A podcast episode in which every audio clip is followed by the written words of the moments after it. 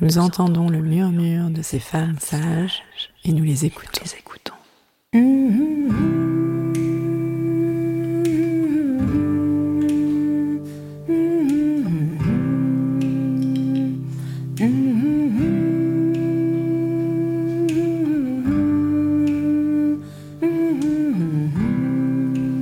Elles sont gynécologues, sages-femmes, ostéopathes, psychologues, historiennes, toutes œuvrent à leur façon en faveur d'une prise en charge globale de la santé des femmes. Ce sont des femmes sages, car de par leurs expériences, leurs histoires de vie, elles ont quelque chose à transmettre. Elles ouvrent notre champ des possibles. À nous, femmes, patientes, thérapeutes, elles montrent le chemin vers une autre réalité. Elles prouvent par leur pratique quotidienne qu'une autre santé est possible.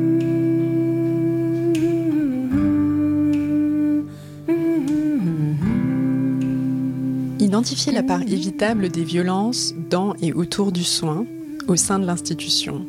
Réfléchir sur les bonnes pratiques et la bientraitance ou comment garder un positionnement éthique alors même que le soin peut s'inscrire parfois dans un contexte inconfortable, voire douloureux. Voici ce à quoi nous invite l'ouvrage L'éthique à l'épreuve des violences du soin. Pour en parler, je suis ravie d'accueillir Catherine Legrand-Sébi, socio-anthropologue de la santé et enseignante-chercheur à la faculté de médecine de Lille. Bonjour Catherine. Bonjour. Pour commencer, je vais dire tout le bien que je pense de cet ouvrage. C'est un livre qui est profondément humain et qui fait du bien à la lecture, qui, si j'oserais le dire, parle à l'âme. et il est toujours utile de prendre de la distance, surtout dans ces temps troubles, marqués entre autres par la crise de, de l'hôpital public. Pourquoi questionner autrement le soin? Questionner autrement le soin, c'est une association que nous avons créée euh, il y a euh, maintenant une dizaine d'années. Euh, avec quelques chercheurs et quelques praticiens en santé qui considéraient qu'aucune des structures existantes ne permettait, avec toute la liberté que nous souhaitions, aborder des sujets dérangeants. Euh, nous allons euh, venir à la question de la violence dans le soin, mais c'est aussi le thème de l'erreur médicale, par exemple, et sur euh, le peu de confiance accordée aux familles, alors qu'on on maintient l'erreur médicale dans, un silence où, il est redouté d'en parler aux familles. c'est un exemple de, thématique qui nous a amené donc à plusieurs à considérer considéré qu'il fallait euh, questionner ce que c'est que le soin, que de prendre soin des autres, euh, avec euh, un intérêt porté sur les dimensions éthiques concrètes. Et ce qu'il en est dans le, contexte difficile, comme vous l'évoquiez, de, l'hôpital public, mais aussi de la situation difficile que de devoir euh, prendre soin de l'autre, alors que pour des tas de raisons, euh, ce, soin peut être inconfortable, peut être euh, non voulu par la personne à laquelle il y a appliqué un certain nombre de gestes et a proposé un certain nombre de recommandations, mais aussi parce que cette rencontre interhumaine très forte et, souvent très intime, euh, elle, comporte beaucoup de euh, parts de surprise euh, à laquelle on n'est pas toujours préparé et notamment à des affects qui peuvent traverser le soignant, qui peuvent être très négatifs, par exemple à l'égard du patient, un patient pour lequel on aurait dû des ou un patient avec qui on a l'impression de ne pas le sentir de ne pas pouvoir euh, prendre bien soin de lui. Euh, il s'agissait donc de euh, s'interroger au travers des travaux de cette association sur ce qu'on n'ose pas dire habituellement autour du soin. Et la question de la violence a très tôt traversé nos interrogations et nous nous sommes dit qu'il fallait que nous consacrions du temps et un temps sérieux à réfléchir réfléchir avec d'autres professionnels de santé euh, à ce qu'il en était de cette part violente du soin, euh, de ce que nous pouvions en faire une fois que nous l'élaborions, euh, que nous y réfléchissions avec encore une fois beaucoup de sérieux et avec le moins de censure possible et avec la reconnaissance d'emblée qu'il s'agit d'un thème difficile, que mm, personne n'a vraiment très envie en tant que soignant de travailler là-dessus, mais pourtant nous étions déjà nombreux euh, à, considérer que euh, nous ne pouvions plus taire ce que les patients disaient de plus en plus. Qu'à une sorte de violence nécessaire du soin s'ajoutait aussi assez souvent un manque de considération, un manque d'attention, un manque de sensibilité à ce qu'ils éprouvent, à ce qui les fait souffrir au-delà même de la douleur physique. Euh, aussi, nous rencontrions de plus en plus de soignants confrontés eux-mêmes à l'hospitalisation, euh, et au fait d'être malade ou d'avoir un proche malade et, qui euh, se questionnaient sur toutes ces dimensions-là. Et puis, et puis, il y a autre chose qui a fédéré notre réflexion à plusieurs, alors que nous venons d'horizons disciplinaires différents. C'est la lecture de ce très beau livre de Claire Marin, euh, Hors de moi, publié chez Alia euh, il y a déjà un certain nombre d'années, et euh, qui a été le révélateur dans cette langue très belle de cette écriture remarquable, mais justement sans censure, de la déposition de soi euh, qui peut être euh, éprouvée par quelqu'un euh, qui souffre et combien l'absence d'attention plus que de compassion des professionnels peut avoir ajouté inutilement à la question des violences inutiles nous intéresse beaucoup. Claire Marin le montre très bien comment ça vient inutilement ajouter du malheur à ce qui en est déjà? Alors, Claire Marin en parle très bien dans son livre, mais ce serait intéressant de s'arrêter sur l'histoire de la douleur. Donc, longtemps considérée comme une fatalité, elle accompagne la maladie et appelle à une sorte de résignation.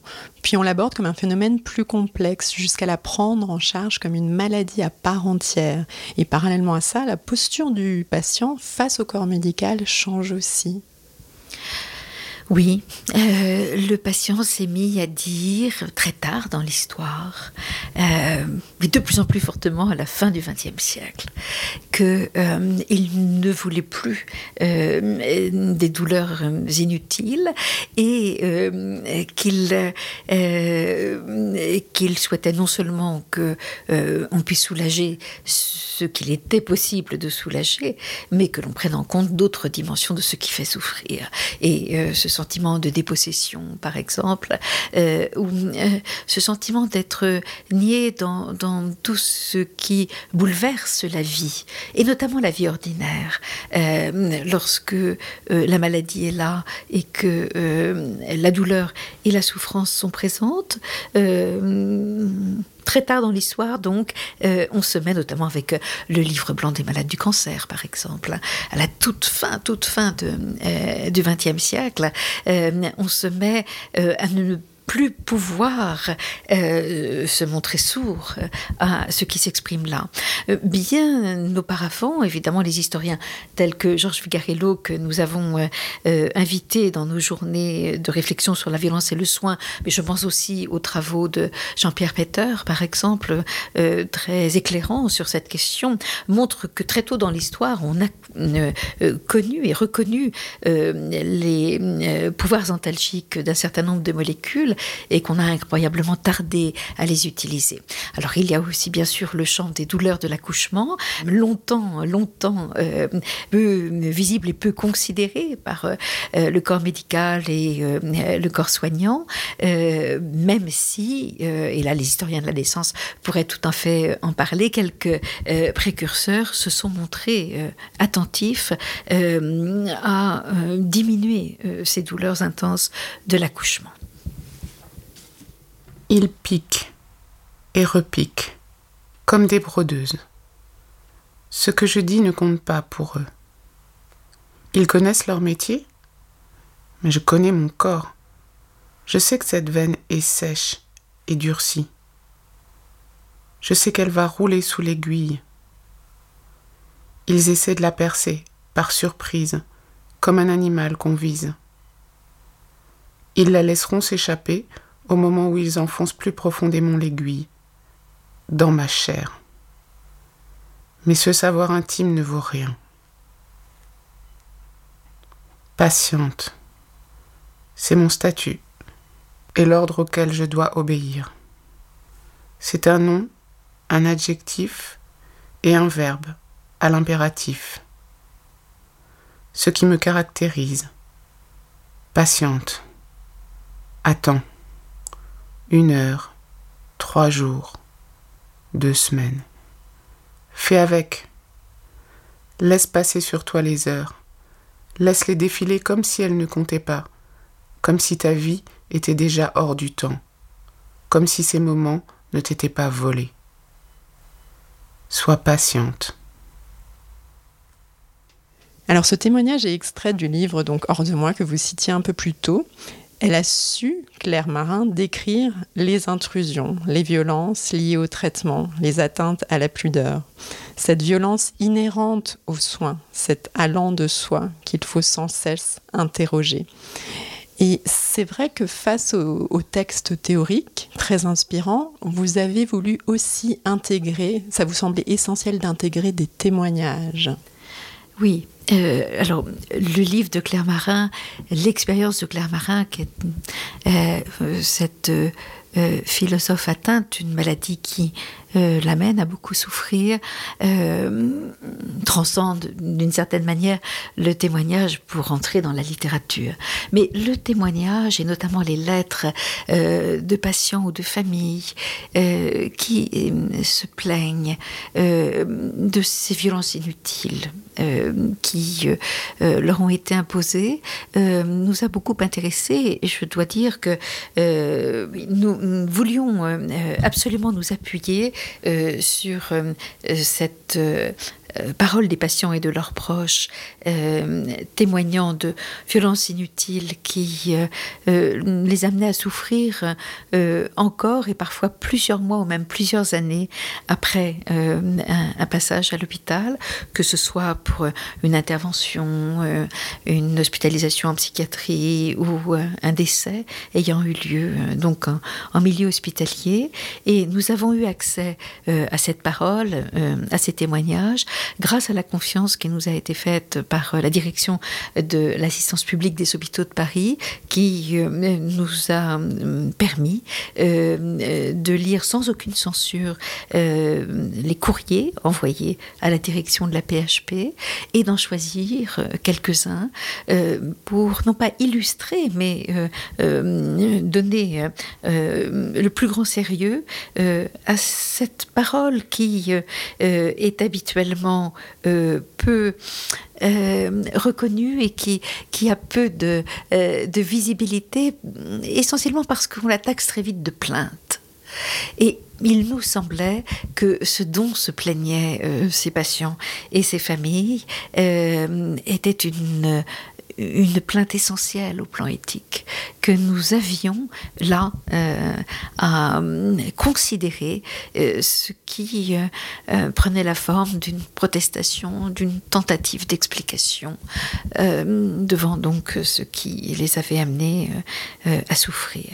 Oui, ce qu'on qu entend aussi dans ces témoignages, c'est le fait que, quelque part, et on l'entend aussi d'ailleurs dans le témoignage de Claire Marin, c'est le patient la patiente connaît son corps, mais son savoir est, en quelque sorte négligé. Euh, c'est celui qui sait qui a l'ascendant sur celui qui ne sait pas. Donc euh, vous, vous mentionnez justement ce pouvoir un peu symbolique qui se met en place. Et quelque part, ça laisse peu de place pour la souffrance. Alors, je, et encore moins pour la codécision. Et, et moi, je m'interroge, pourquoi si peu de sensibilité portée à la douleur euh, du patient? Alors il y a plusieurs raisons, mais euh, il me semble, en tant qu'enseignant en faculté de médecine et, et, m'étant soucié de voir comment très tôt, donc dans la formation initiale, s'apprennent des conduites, des attitudes, dans le prendre soin de l'autre. Euh, il me semble que qu'une des explications euh, réside dans, dans, le fait que beaucoup de cette euh, éducation, de ces transmissions qui se font au tout début de la vie professionnelle, euh, repose sur la nécessité de taire la part sensible en soi et de taire ses émotions. Euh, on utilise, euh, ou on a beaucoup utilisé le terme se blinder, et donc apprendre à se blinder, euh, comme si le fait d'être aveugle et sourd aux émotions des autres, mais aussi aux, siennes propres, était une protection. Nous savons maintenant, grâce à tous les travaux en psychodynamique du travail, et notamment du travail soignant, combien ces attitudes de blindage sont en fait délétères et euh, qu'elles nourrissent des formes de sécheresse émotionnelle qui amènent les soignants à tomber malades. Donc nous savons aujourd'hui que ce blindage euh, est une très mauvaise chose. Euh, il nous faut, et j'ai essayé de le faire pendant ces 20 ans où j'ai été enseignante en faculté de médecine et en IFSI, il faut réhabiliter euh, cette question du sensible euh, comme euh, n'étant pas un supplément d'âme, mais comme étant tout à fait au cœur du métier de soignant et, au cœur de l'attention qu'il y a aussi à porter à soi-même dans la dispensation des soins. Prendre soin de soi soignant implique de faire une belle part au sensible et à l'émotion, mais pas seulement. Euh, cela implique de travailler, euh, mais de faire en sorte que ces efforts ne se sentent pas, euh, pour que l'absence de jugement trop rapide et de, de, jugement plaqué sur l'autre, sur les familles, soit le moins présent possible dans la manière d'accueillir et d'accompagner quelqu'un qui souffre et qui va mal et ses proches, de travailler aussi euh, à veiller euh, à maintenir vivante euh, cette question. Que suis-je en train de faire? Qui est au cœur de, la réflexion éthique et qui permet mm, qui ne devrait pas empêcher d'agir, mais qui permet de ne pas perdre de vue ce qui pourrait, par exemple, dans la complexité de la réalisation d'un acte technique ou dans la situation d'urgence ou dans euh, cette problématique qu'on connaît bien à l'hôpital d'intensification du travail, qui pourrait être oublié. Euh, comme si on n'avait plus le temps de euh, se demander que suis-je en train de faire. Et que suis-je en train de faire dans ma rencontre avec l'autre à un moment important pour lui, euh, où il a mal, où il va mal, et, et, où bien évidemment ma manière d'être à ses côtés et en m'occupant de lui est déterminante dans les possibilités peut-être qu'il aille mieux, mais en tout cas que cette rencontre interhumaine soit réussie. Et, en vous entendant, je me dis aussi euh, qu'il est essentiel, pour reprendre une de vos expressions, de parler autour de, l'expérience du devenir soignant. Oui, euh, ce n'est pas rien que de devenir soignant. Euh, c'est c'est à la fois de très belles missions hein, que de se destiner à prendre soin c'est un métier à haut risque aussi, et nous avons l'habitude à questionner autrement le soin de dire que c'est un métier à haut risque éthique. Euh, rappelons que tout de même ce n'est pas rien que euh, de s'occuper de gens qui vont mal, euh, que d'être donc sans arrêt confronté à la souffrance, et que ce n'est pas rien non plus que de devoir faire mal, car tout de même il y a un certain nombre de gestes invasifs, un certain nombre d'actes que l'on accomplit quand on est soignant, médecin ou non médecin, euh, qui sont euh, euh, qui sont intrusifs, qui portent atteinte à l'intégrité et à l'extrême sensibilité du corps et, de la personne. Et, et, donc il y a à s'interroger sur ce que c'est que ce métier où on a éventuellement à faire mal. Et là aussi à continuer à se dire que suis-je en train de faire? Euh, ne pas s'habituer, ne pas s'accoutumer euh, au fait de devoir faire mal, au fait de devoir attenter à l'intégrité du corps. Euh, et en tout cas, si on doit attenter à l'intégrité du corps, faire extrêmement attention à ne pas attenter à la personne. Et ça, c'est un questionnement qu'il ne faudrait pas quitter tout au long de sa vie professionnelle. Et alors moi, ça, pose aussi une autre. Enfin, moi, je me pose la question de bah, l'empathie, ça ne se décrète pas. Est-ce que, ça peut se, s'apprend? Est-ce que ça, peut se transmettre? Oui, je, je, crois vraiment que euh, euh, il, y a quitté cette idée que certains sont doués euh, pour euh, la relation interhumaine et donc auraient des capacités d'empathie naturelles et que d'autres, n'ayant pas ces dispositions personnelles, eh bien, seraient comme exemptés de développer des capacités d'empathie. Je, je, crois que c'est une vision erronée, que bien évidemment, cette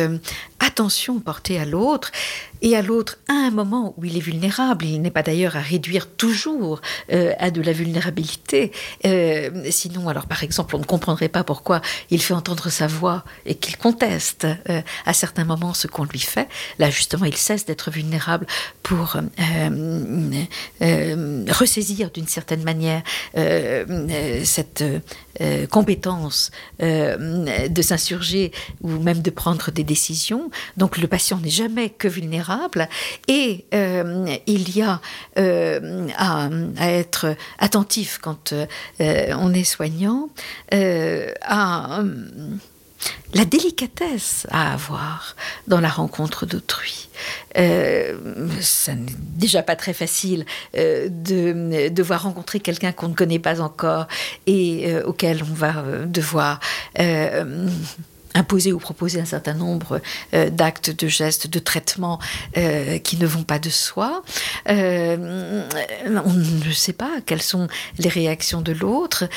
si on ne travaille pas ces dimensions empathiques, qui consistent non pas à se mettre à la place de l'autre, mais à pouvoir admettre qu'il est dans des modes d'expression, de réaction et de, de ressenti très différentes des siennes propres en tant que soignant. Si on ne reconnaît pas cette altérité, le caractère de ce qui est autre chez l'autre, euh, eh bien, effectivement, on ne va pas être euh, en capacité de se montrer attentif pour son avis, pour euh, entendre ce qu'il a à dire, ou parfois seulement à murmurer, ou même à être attentif au visage qui en dit long souvent sur ce qui est éprouvé. Alors, il me semble aussi qu'il est important de créer des espaces de parole pour réfléchir les pratiques et expériences, pour dire la souffrance, la vulnérabilité. Oui, et c'est important donc dès le début des études et pas seulement pendant la vie professionnelle. Euh, euh, ça n'est pas toujours sous la forme de groupes de parole formalisés euh, que cette parole peut émerger, qu'elle puisse se confier. C'est parfois intimidant le groupe de parole et ça peut ne pas être la seule solution en tout cas. quand on est enseignant en IFSI, en faculté de médecine, euh, on connaît bien tous ces étudiants qui vous attendent euh, à la fin du cours pour euh, vous livrer des choses tout à fait passionnantes sur ce qu'ils ont éprouvé, ce qu'ils ont ressenti, ce qui reste pour eux incompris. Je, pense par exemple aux fois où ils sont malheureux d'avoir été témoins d'actes qu'ils réprouvent, soit de la part de leurs camarades étudiants, soit de la part des seniors euh, et des professionnels euh, en poste, et, et, de ne pas avoir su dire qu'ils étaient en désaccord, de ne pas avoir l'impression que, que leurs paroles comptaient. il est à ce moment-là essentiel qu'en tant qu'enseignants, nous puissions prendre au sérieux ce qu'ils veulent nous dire. mais comme il n'y a pas que que, des choses négatives, loin de là, dont ils ont envie de parler. Euh, ils ont aussi euh, besoin, je crois, de pouvoir reprendre les belles choses, les expériences qui ont été pour eux constructives, les rencontres qui les ont marquées, que ce soit la rencontre avec un autre professionnel ou la rencontre avec un patient, ce qui s'est appris, là, ce qui s'est dévoilé, euh, ce qui leur euh, essentiel à partager, je trouve qu'il n'y a pas beaucoup d'espace pour qu'ils puissent le faire.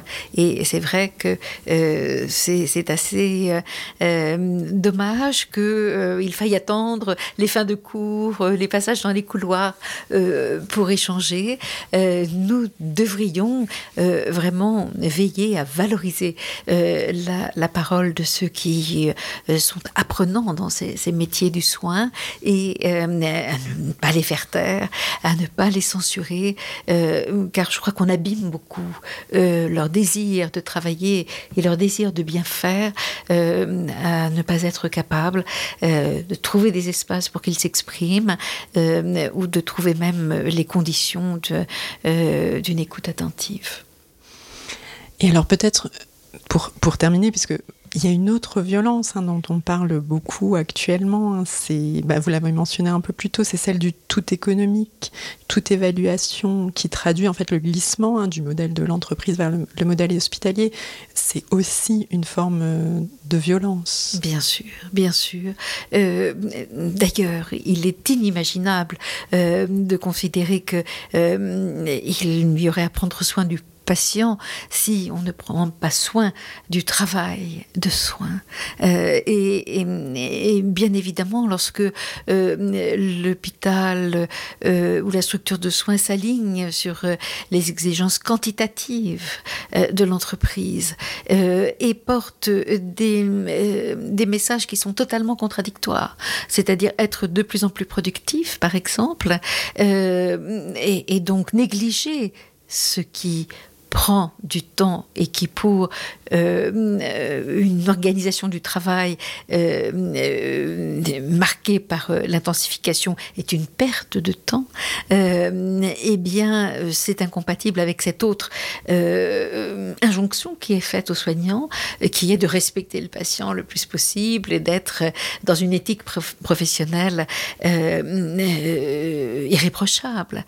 Les, soignants ont absolument raison de, de montrer qu'elle euh, quelle aberration représente euh, ces impératifs euh, de production et d'intensification dans un lieu qui, pour être pourtant soucieux d'éthique économique, hein, il ne s'agit pas de penser par exemple que l'argent public ne doit pas faire l'objet d'attention toute particulière dans son utilisation. Ça n'est pas cela. Mais comment nous pouvons considérer que le qualitatif, le travail qualitatif euh, est très probablement euh, incompatible euh, avec le fait